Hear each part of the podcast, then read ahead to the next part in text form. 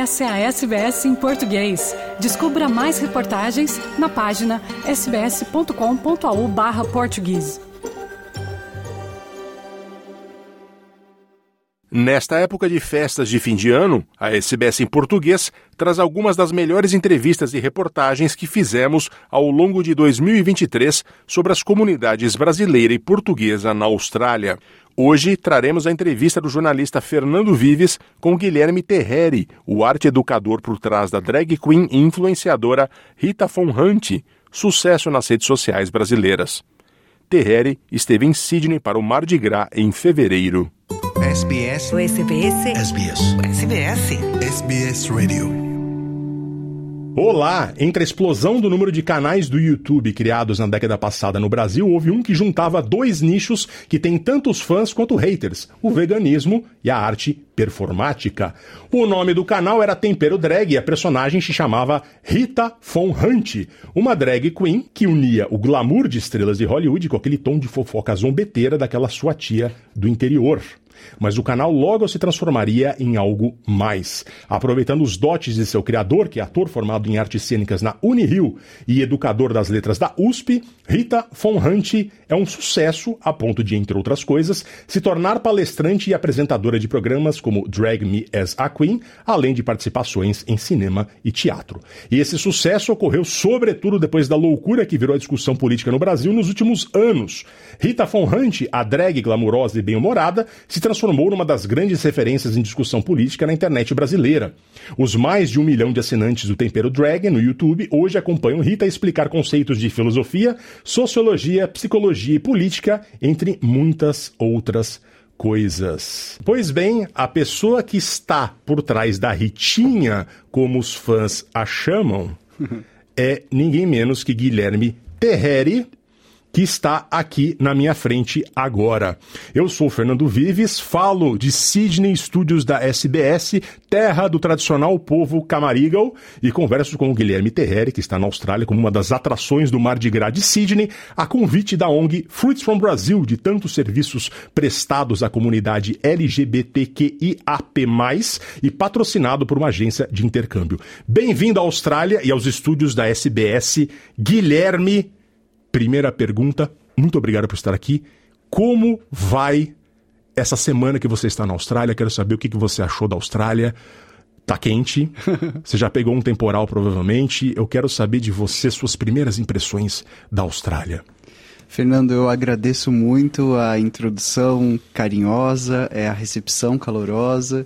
Uh, é um prazer poder estar aqui falando com você, com todos os nossos né, falantes de português ao redor do, do mundo. e tem sido lindo, assim, é, me, me, faltam, de alguma forma, me faltam palavras, assim.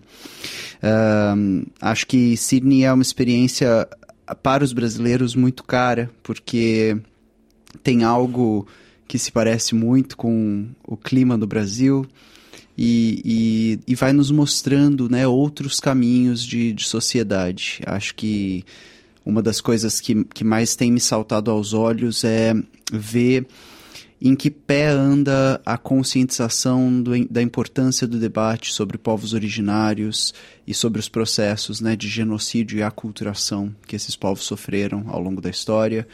E é, tem sido, para mim, muito emocionante, muito bonito ver, uh, em especial, o, o, à medida que a gente está indo em alguns eventos já oficiais, tanto do, do Pride, uh, World Pride, quanto do Mardi Gras, uh, ver como esses eventos são encabeçados por uma fala que reconhece a Austrália como território aborígene dos povos originários e reconhece o nome original desse território, os povos originais que aqui, aqui viviam, né, as primeiras nações. E, e para alguém que está vindo do Brasil e está vivendo né, mais um movimento, mais uma onda de genocídio contra o povo Yanomami, isso é, é muito emocionante, assim. Você está aqui há uma semana, você está em Sydney. Quais lugares de Sydney, quais locais de Sydney você já visitou? Olha, eu visitei alguns porque eu tenho dado uma grande sorte que as nossas duas anfitriãs elas são é, exímias conhecedoras da, daqui. Então, as meninas uh, nos levaram, né? Eu tô aqui com a, com a Carolzinha, que faz a Rochelle no canal, que além é, de, de ser nossa editora, produtora, é minha melhor amiga. E nós fomos a, a alguns pontos, assim. Acho que os, os mais históricos foram o Imperial Bar, né? Que é, é o pra, pra gente da comunidade LGBTQIAP+, é, ele é icônico porque ele aparece no Priscila, Rainha do Deserto, que é um dos produtos de cultura nos anos 90 responsáveis, né, por trazer à cena é, o debate sobre é, cultura drag, né, e essa arte, essa forma artística que é a drag queen ao redor do mundo. É, a gente foi a algumas praias, fomos a Coogee, fomos a Manly, uh, visitamos é, alguns prédios históricos, fomos a Darling Harbour, visitamos a Opera House, uh, fizemos alguns passeios, assim. E está sendo incrível. Já conheceu boa parte, então, Cude ali, tem a comunidade brasileira, está perto de Bondi de Janeiro, ah. que é a concentração, que é a segunda maior comunidade de brasileiros aqui na Austrália. E tem. A primeira é Dewey, que é ah. de Janeiro, ah. também, que é em Northern Beach. São as duas, dois subúrbios com o maior número de brasileiros aqui na Austrália, que de legal. acordo com o último censo. Uh, você é uma pessoa LGBTQ, né? Uh, eu queria. Você faz drag queen para falar de política sobre a ótica da esquerda. Isso. Né? É uma mistura que faz muita gente te odiar. Hum. Você recebe muitas ameaças? Uh, isso, isso não é exatamente uma constância, né? É, ela está mais constituída, é, o discurso de ódio, ele está mais constituído uh, à medida que a minha presença consegue penetrar esferas que onde não havia esse discurso presente, né?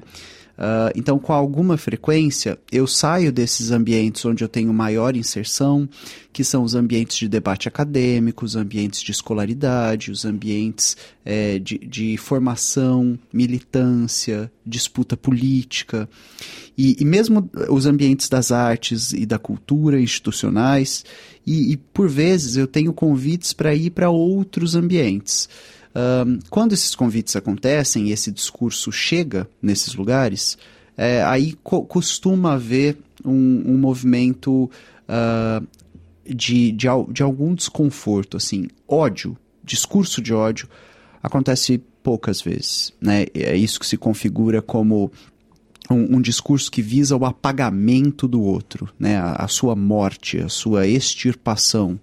É, isso aconteceu algumas vezes pontuais na, na minha carreira, mas eu estou fazendo drag há 10 anos e, e, e, e, tendo esse, né, esse desempenho de alguma forma mais público é, ao longo desses 10 anos, uh, e acho que dá, consigo contar nos dedos às vezes que, que o discurso de ódio escalonou para esse lugar tão é, crítico mas a, acredito que já é, é algo geracional. A, a, minha geração dificilmente acreditaria que seria possível fazer esse trabalho sem, sem que houvesse o discurso de ódio. Então a gente vai levando isso como um, um, um ônus do trabalho que, que vai haver, independente do que. É claro que momentos políticos distintos é, levam a discursos de ódio distintos. Né? A normalização dessa ideia de que o outro deve ser assassinado pelo que pensa é algo que a gente está vivendo ou viveu recentemente no Brasil. Guilherme, uh, eu só queria falar para o público também que a gente está aqui presente com uh, a, Nina, a Nina Cachambu, que é do Fruits from Brasil. Vocês não estão vendo a Nina, mas ela está aqui presente, que, que é, um, é, muito importante, uma parte importante da comunidade brasileira é o Fruits from Brasil. Uh, e também com a Carol, que é a Rochelle. Eu tenho o prazer de conhecer pessoalmente a Rochelle aqui. Eu, na falta de uma Rochelle aqui, eu sou minha própria Rochelle, eu estou mudando as câmeras. Então vocês estão vendo os vídeos aqui, uh, os, todos os os glitches que vocês estão vendo, o problema, infelizmente, é meu. Mas você tocou num assunto muito importante que eu gostaria de conversar aqui, que é, hoje em dia, Guilherme, muita gente tem dificuldade em entender a quantidade de nuances que tem. Porque antigamente era aquilo, ok, temos pessoas homossexuais e heterossexuais. Uhum. E eu vejo pessoas na faixa dos 40, 50 anos que estão com filhos adolescentes e de repente o filho chega em casa e fala: uh, pai, eu sou não binário. E rola um estranhamento. A pessoa estava a geração dela se acostumou a ouvir falar em homossexualidade. Uhum. E de repente tem tantas nuances novas. O que, que você recomenda para essas pessoas que estão lá preocupadas, que, tão, que amam os filhos dela, e querem entender, e não conseguem entender isso da maneira eh, bem, ainda reage mal? O que, que você tem para dizer para essas pessoas? Olha, eu, eu acho que quando a gente está genuinamente disposto é, a, a, a, dialogar, né, e, e o termo diálogo ele, ele já em si contém a ideia que são dois, né? É, o, o, diálogo ele só pode acontecer quando as duas pessoas envolvidas nele, as duas partes envolvidas nele, estão dispostas a se deslocar, né? É, então é como se após um diálogo A deixasse de estar na posição A e B deixasse de estar na posição B, porque o diálogo produz deslocamentos para essas duas posições. É, eu acho que quem está genuinamente disposto a dialogar deve em primeiro empreender um exercício de escuta generosa e saber que muitas vezes a gente sequer tem as ferramentas para escutar o que está sendo dito. Quando eu digo escuta generosa, é tomar esse primeiro passo de saber quando eu ouço outra geração, quando eu ouço outra cultura, quando eu ouço outro posicionamento político, Pode ser que as palavras que significam coisas para mim sequer signifiquem as mesmas coisas para essas pessoas. Então, se eu vou ouvir uma geração mais jovem ou mais velha do que a minha, eu vou ter que me atentar para isso.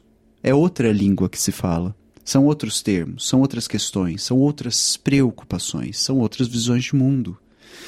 Uh, então, para um pai ou uma mãe tendo contato com isso, ou para uma pessoa de outra geração tendo contato com isso, eu acho que existem três recomendações fundamentais. Né? A primeira é que a gente tente entender uh, que o nosso conhecimento de mundo, a nossa experiência de mundo, ela sempre é datada e enviesada. Em qual sentido? Uh, os povos ameríndios, os que ocupavam a América pré-colonização europeia, eles tinham sistemas de gênero uh, que eram, no mínimo, tríades e até quinto partites. Então, cinco partes, de três a cinco partes.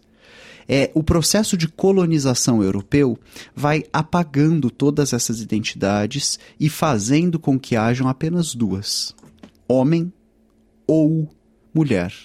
Os sistemas de gênero que eram tríades, eles tinham sempre essa posição que não era nem homem nem mulher, ou homem e mulher. A, a ideia do ou ela é uma ideia mais ou menos judaico-cristã que vai se estender ali uh, nessa porção territorial que vai do que hoje a gente chama de Oriente Médio até a Península Ibérica. É, então, quando eu estou dizendo que a gente, quando escuta o outro, precisa avaliar de que lugar a gente escuta, é porque às vezes a gente não tem a capacidade de entender que a maioria das coisas que a gente pensa sempre foi assim. Isso é o natural, essa é a verdade, é é só uma questão de enquadramento geográfico e temporal. Se a gente for para outro país, em outro tempo, aquilo que posava como uma verdade inabalável cai por terra. Então, essa disposição e disponibilidade em ouvir o outro passa por aí. Lá no início eu disse que eram três coisas. Sim. A primeira é essa, né? É tentar fazer uma escuta apta a se deslocar no tempo e no espaço. A segunda é ninguém é obrigado a entender nada e saber que existem formas e formas de perguntar. É, normalmente as, as mais uh, calorosas, as mais receptivas, as mais bacanas, são as que não têm problema nenhum em dizer eu não sei se eu entendi. Ou então, como assim, por exemplo? Né? É, a escuta generosa é aquela que está tentando entender do que, que é isso que o outro fala. É, então, se aproximar desse outro com essa escuta aberta e, e perguntar abertamente o que a gente não consegue entender. É, o terceiro ponto é sempre ter em mente que todos nós, independente de quem sejamos, temos dentro de nós um núcleo conservador. É, e aí a explicação para isso pode ir por, por vários caminhos. Mas todo mundo tem dentro de si um núcleo conservador. Ah, eu não estou pronto para abrir mão disso. Eu não quero que isso mude. Eu acredito que isso deveria permanecer. E aí a gente tem que fazer um exercício que é O que um conservador pensava no 1800?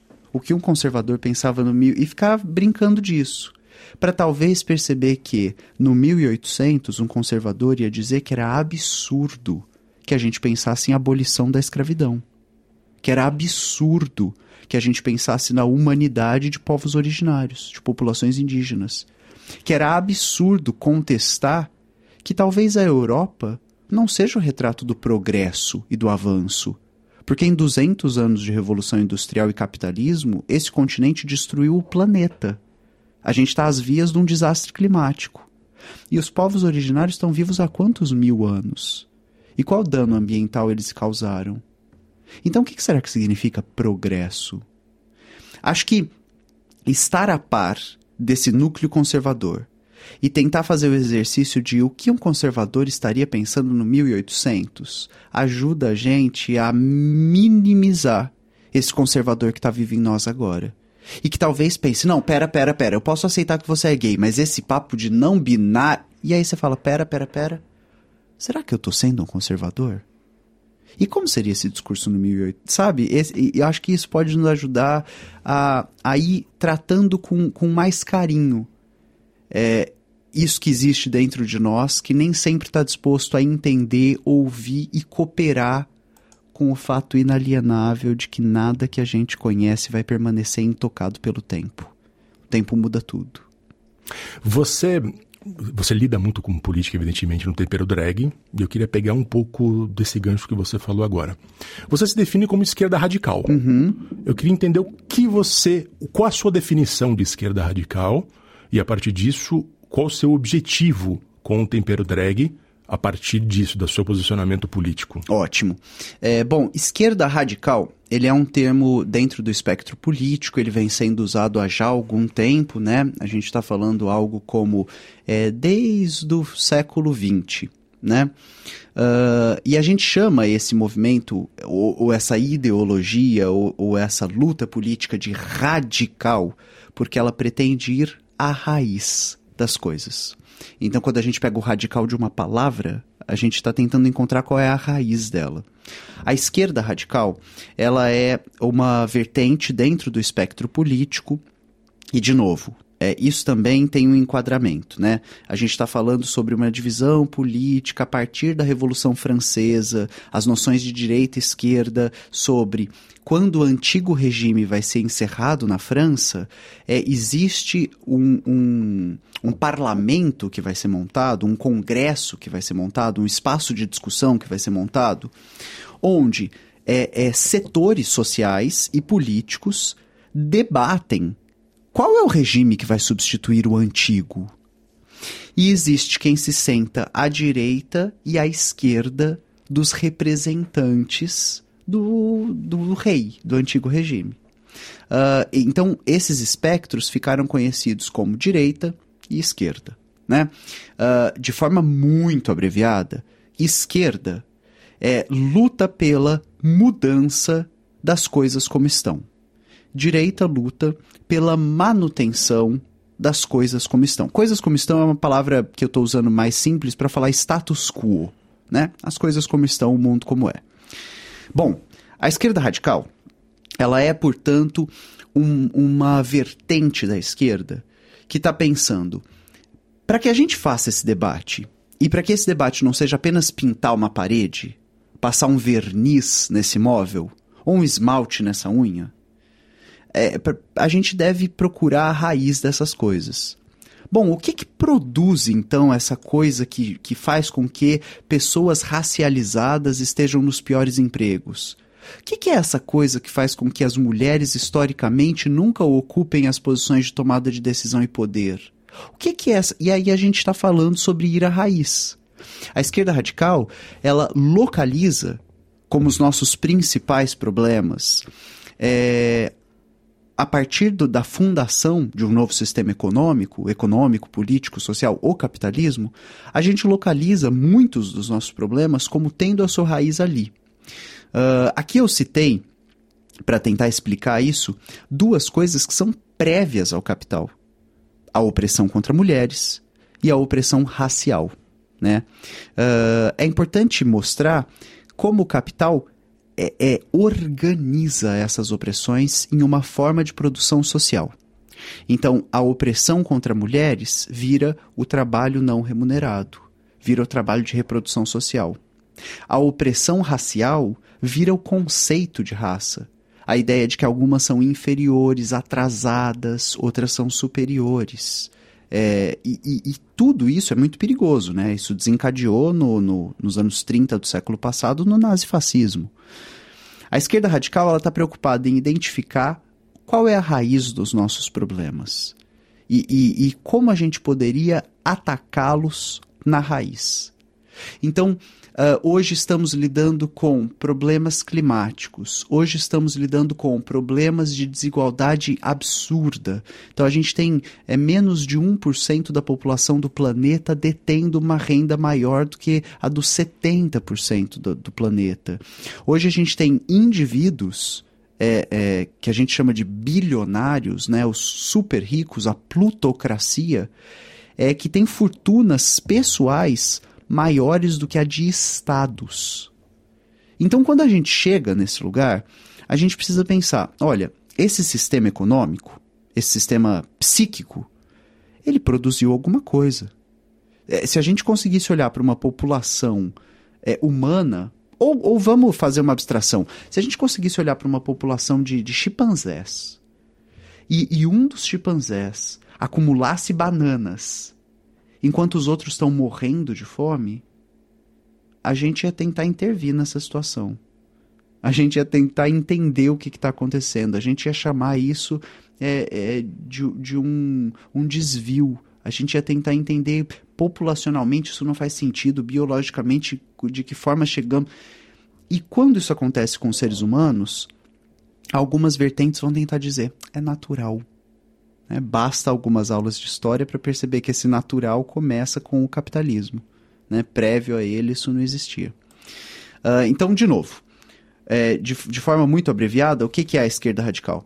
Ela é uma vertente da esquerda, então desse setor político que deseja mudar as coisas, que acredita que mudar as coisas não é fazer uma reforma, mas é ir à raiz dos problemas. E acredita, portanto, que esse sistema que a gente edificou é, é, deveria ser superado. Deve haver uma outra forma de organizar as nossas sociedades que não seja essa que a gente conhece do século XVIII né, para cá, do 1700 para cá, que é o capitalismo. E o seu objetivo com o Tempero Drag, então, é explorar essas possibilidades? Meu objetivo com o Tempero Drag é oferecer um espaço uh, uh, de formação política no sentido que a cada semana eu tento a minha área de trabalho de pesquisa de estudo são os estudos de cultura, né, the cultural studies. Toda semana eu vou tentando no tempero oferecer uma espécie de aula gratuita, só que aquilo não é uma sala de aula, aquilo não é uma escola. Então por isso que eu falo uma espécie de. Uh, então eu tento aparatado com bibliografia, estudo, artigo, pesquisa, livro, é, é, o que de melhor está sendo produzido pelas áreas do conhecimento que eu vou abordar, outras referências das áreas onde eu não sou um pesquisador, mas indicar os pesquisadores dessas áreas, os trabalhos deles que eu estou lendo para construir meu argumento. Então, semanalmente, apoiado nisso, eu vou tentando mostrar: olha, aqui está um fenômeno de cultura. Vou dar um exemplo. O, o, no Brasil, a gente teve uma tentativa do Capitólio nos Estados Unidos, a invasão dos três poderes em Brasília. Então eu tento pegar esse fenômeno de cultura. Olha, os invasores eles destroem as obras de arte, eles mijam na tapeçaria, eles esfaqueiam um quadro de valor inestimável do Di Cavalcante. Isso é um fenômeno cultural. O que, que a gente está vendo? E aí eu vou tentando é esmiuçar, claro, na internet em 30 minutos, em 20 minutos. Então, esse esmiuçamento é sempre muito mais um convite à reflexão. Mas mostrar, através de uma perspectiva da esquerda radical, como a gente poderia olhar para essas questões. E, e, aí oferecendo um espaço de formação política. Né? Sabendo que uh, é, esses espaços são, a gente somos muito carentes deles carecemos muito desse debate sendo feito de forma séria e responsável, ainda mais na internet, né? É, onde produção de conteúdo é um Deus nos acuda, né? É uma foto, é uma selfie, é uma foto sem camisa, é uma receita de bolo, é alguém falando umas informações que essa pessoa tirou da axila. Então a gente vai, vai tentando fazer isso de forma mais ética, é, mas também mais comprometida com a realidade material de uma população. Guilherme, uh, existe no Brasil muitas pessoas que migram para cá, uhum. na comunidade brasileira.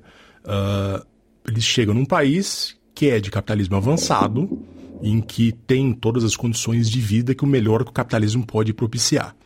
E eles enxergam o Brasil e falam, não, aquilo é um atraso, etc. Uh, o que você tem para dizer em relação a isso? Você é um crítico feroz do capitalismo. Sim. Essas pessoas enxergam o oposto. Como você dialogaria com elas? Bom, é, então a gente vai tentar fazer isso talvez em dois movimentos, ou três. Vamos ver onde a gente vai chegar. É, o primeiro movimento é entender o seguinte: é, o sistema que a gente edifica, o capitalismo, para que ele se erga, ele precisa de uma coisa que o velho Marx chama é, de uma fase de acumulação primitiva de capital. No caso, essa acumulação primitiva de capital, ela vai ser desempenhada em especial pelas coroas é, é, europeias, britânica, espanhola, portuguesa, é, holandesa, dinamarquesa, por essas coroas uh, que vão é exportar as suas burguesias. Então, as burguesias deixam de ter eh, negócios nacionais e passam a ter zonas de exploração além mar. Né? Descobrem o novo mundo, o novíssimo mundo. A Austrália é o novíssimo mundo. Bom, e a partir dessas fases uh, de acumulação primitiva de capital, o que é acumulação primitiva de capital? Dizimar a população indígena, roubar terra e território, catequizar e colonizar, adquirir mão de obra escrava, escravizar, sequestrar, obrigar a trabalhar e delapidar, fazer pilhagem, né? Da onde vem todo o ouro e prata da Espanha e de Portugal? Das Américas. Da onde vêm as pedras preciosas da coroa britânica? Da África. Da onde vem o petróleo pelo qual o mundo luta do Oriente, é, da Arábia.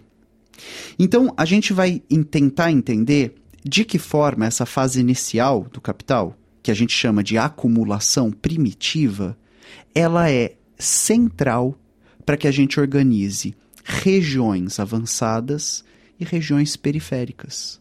A lógica colonial metrópole-colônia se mantém numa nova roupagem que é centralidade do sistema, periferia do sistema. E aí a gente vai precisar entender. A Austrália é. E aí a Austrália pode ser qualquer outro país, né? Da centralidade do sistema. A Austrália é um lugar lindo e avançado. Vamos ver? Vamos achar quem está fazendo o trabalho de limpar banheiro? Vamos achar quem está fazendo o trabalho é, agrário? Vamos achar quem está fazendo trabalho de transporte, de entrega de sanduíche? Vamos achar quem não está conseguindo pagar aluguel? Vamos achar quem não está conseguindo comprar remédio? E vamos descobrir se é um sistema lindo e maravilhoso? E vamos descobrir a periferia do sistema, como vive? E vamos descobrir as roupas lindas e maravilhosas que a gente usa, onde foram fabricadas? E com qual mão de obra? E sob quais condições ambientais? E aí a gente começa a ver que lindo e maravilhoso é uma face da moeda. E se a gente vira ela ao contrário, tem a outra face. Para que o lindo e maravilhoso seja produzido, algum lugar tem que viver em barbárie. O Franz Fanon, ele é um teórico uh, francófano, né, é, em francês, mas ele nasce na Martinica, que era um território da França. O Franz Fanon é um homem preto é, que está vindo da área né, da psiquiatria, da medicina, mas que faz um trabalho sem precedentes para sociologia, em, em, língua francesa. É, o Franz Fanon tem um livro chamado Os Condenados da Terra. É, nesse livro, o Fanon faz um convite a uma reflexão muito importante, que seria dizer o seguinte: o nazismo ele causa essa, essa descrença da Europa, da sociedade de cultura, né? É, é, o Freud fala da falência do homem de cultura depois do nazifascismo, né? depois da Primeira e da Segunda Guerra Mundial. E, e ele causa esse, esse choque na Europa Porque a Europa descobre o que ela fazia na América e na África. Chamar alguém de inferior, fazê-lo trabalhar até a morte, sentenciá-lo a um campo de extermínio, segregar por cor de pele, por tamanho de nariz, por formato de olho, né? Porque a ideia de que haveria alguma raça humana chamada ariano é uma abstração, né? As ciências biológicas nos dizem que existe uma raça, a humana. Todo o resto é invenção nosso. Né? Não existe diferença genética suficiente para configurar duas raças entre pessoas pretas e brancas, pessoas amarelas e vermelhas. É, o que existe é uma construção social, portanto ideológica, portanto filosófica, que aparta seres humanos. Por que, que eu estou fazendo esse segundo movimento? É para que a gente entenda que sempre que a gente faz um elogio ao capital, é, esse elogio precisa de a sua antítese. Toda tese precisa de uma antítese. Senão a gente não está fazendo algum debate. Senão a gente está só fazendo um elogio.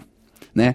É, então, para que a gente olhe para a Austrália de forma admirada, a gente vai precisar pensar na história australiana. Eu comecei hoje a nosso, nosso bate-papo, nossa entrevista, falando: estou é, muito contente em perceber como a Austrália parece estar tá num caminho de reconhecimento do que esse é, essa civilização, e civilização entre aspas, porque é a barbárie. O que, que ela produziu para os povos originários? O que, que ela produz para os imigrantes? O que, que ela produz para as periferias? É, é uma maravilha morar aqui. Para quem? É, a, a gente vai encontrar muita gente que vai dizer: olha, maravilha, maravilha, eu não sei. Mas comparado com o lugar da onde eu estou fugindo, é melhor. É, e qual é a relação, o lugar que eu estou fugindo? Na maioria das vezes, periferia do capital. É, então, à medida que o capitalismo gera as suas crises, a forma de geri-las, a sua gestão, é exportá-las para a periferia do capital. De forma muito abreviada. A Inglaterra desenvolve a Revolução Industrial. Uh, Manchester está sendo destruída pela indústria de tecidos. O que a indústria de tecido faz com o meio ambiente, em especial com os rios, é destruir sem, sem precedente. Aquele povo, naquele tempo, nunca entendeu o que, que era a indústria de tingir tecido em escala industrial.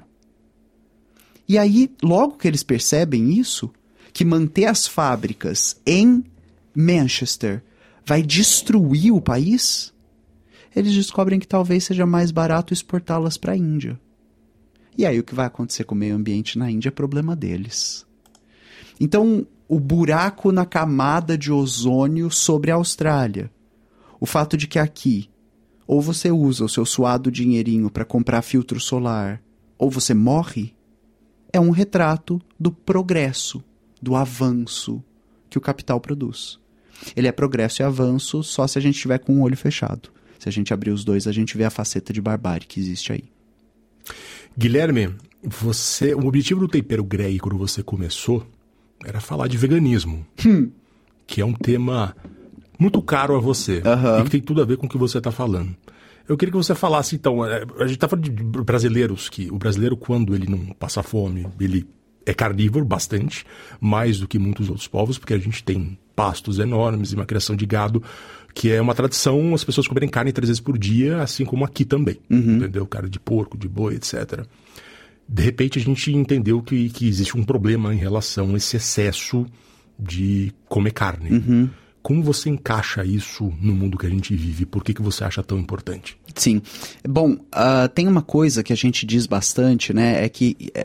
E aí a gente vai, começa a aprender isso no Ocidente com os movimentos das minorias, em especial o, as feministas, né? Uh, nos anos 70, as, as, feministas elas vão fazer um trabalho gigantesco de nos dizer the private is political. Então isso, o, o, não existe nada mais político do que o privado. O que está acontecendo em, dentro, entre quatro paredes, é, é puramente político. É um resultado do político. O que a gente coloca no nosso prato é político. Então, por exemplo, você me diz, Fernando, uh, o brasileiro tem uma tradição de comer carne três vezes. Eu, eu, vou te falar qual brasileiro, meu anjo. Exato. Né? porque a, a maioria da população. Agora a gente está vivendo um, um, um, ponto uh, histórico da barbárie, né? A gente tem uma população em algum grau de insegurança alimentar que beira metade da população brasileira. É, mas até os anos 90, e eu, vivi, eu nasci nos anos 90, é, a gente acompanhava diariamente o Jornal Nacional, que é, que é o jornal mais famoso que a gente tem é, no, no país, o telejornal mais famoso que a gente tem no país, mostrando toda noite quantas crianças haviam morrido de fome naquele dia, naquela semana, naquele mês no país. O Brasil só sai do mapa da fome da ONU é, durante os anos 2000 sob a gestão do Partido dos Trabalhadores. Até então, o Brasil estava configurado como uma região assolada por fome. Né? E nós sempre fomos o celeiro do mundo. Agora, para onde ia toda essa comida é uma outra questão, porque não é comida, né? É commodity. Mas voltando, eu estou tentando, nesse turno de fala, é, elucidar como o que a gente coloca no prato é político. Porque o que o, que o brasileiro tem acesso, o brasileiro médio tem acesso de proteína animal é salsicha e ovo. É ultraprocessado e ovo. Essa é a proteína do brasileiro. Uh, o, o bife o, o porco, o frango, à medida que você começa a falar disso, você está subindo os estratos da pirâmide no Brasil. Na Austrália também. Exato. Então, o que eu estou tentando é, mostrar é o seguinte: é, será que deveríamos então lutar por uma sociedade onde todo ser humano possa comer carne? a gente já pensou sobre isso. Né? É, é, é, essa é mais ou menos a nossa linha de raciocínio até o século XX. À medida que a nossa consciência climática vai se aprofundando, que a gente começa a entender quanto metano é produzido pela criação é, é, extensiva de animal de corte, é, em especial bovino, né? É que o pum da vaca destrói a, a, a camada de ozônio, à medida que a gente começa a, a entender isso, o impacto da criação de pasto. Bom, no Brasil a gente está vivendo uma devastação da Amazônia. Essa devastação é para que a, a, a, a, floresta natural seja substituída por monocultura, seja plantação de soja, seja plantação é, ou seja pasto. É, esses são os dois principais, as duas principais ameaças, né? Então, o que, que a gente coloca no prato é político. A ideia do veganismo, ela está alicerçada primeiro sobre a tentativa de fazer com que a gente fosse capaz de conceber que os animais não estão abaixo de nós. Né? É, é, seria algo como dizer que toda vida importa e que permitir que essas vidas sencientes é, sejam vividas com alguma dignidade, deveria ser um dever ético é, de nós que nos achamos os guardiões do planeta, os donos, os, o topo da cadeia, qualquer coisa assim. Uh, Para além disso, tem o debate também de que é insustentável que o modelo de alimentação é, é, que, que vê na proteína animal a sua principal fonte de proteína triunfe. É insustentável. Então o veganismo ele vai tentando mostrar como o acesso a outras dietas é saudável, possível, acessível, barato. E como o fato de que ele não seja também é político. Por que será que é tão caro consumir castanha? E por que será que soja está tão barato? Por que, é tão caro consumir é, legume orgânico? E por que, que os cheios de veneno estão tão barato?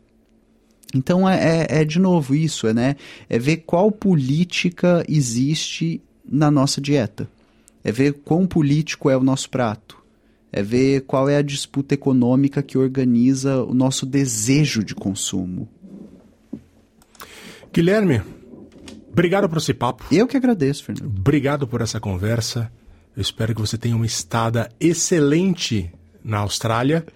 E a gente vai, você vai poder ouvir tudo isso nas nossas redes sociais, no site da SBS em português e também por podcast no seu agregador favorito. Que a Austrália seja incrível para você na sua estada. Até uma próxima. Voltamos a qualquer momento. Obrigado. Sou eu quem agradece, foi um prazer. Curta, compartilhe, comente. Siga a SBS em português no Facebook.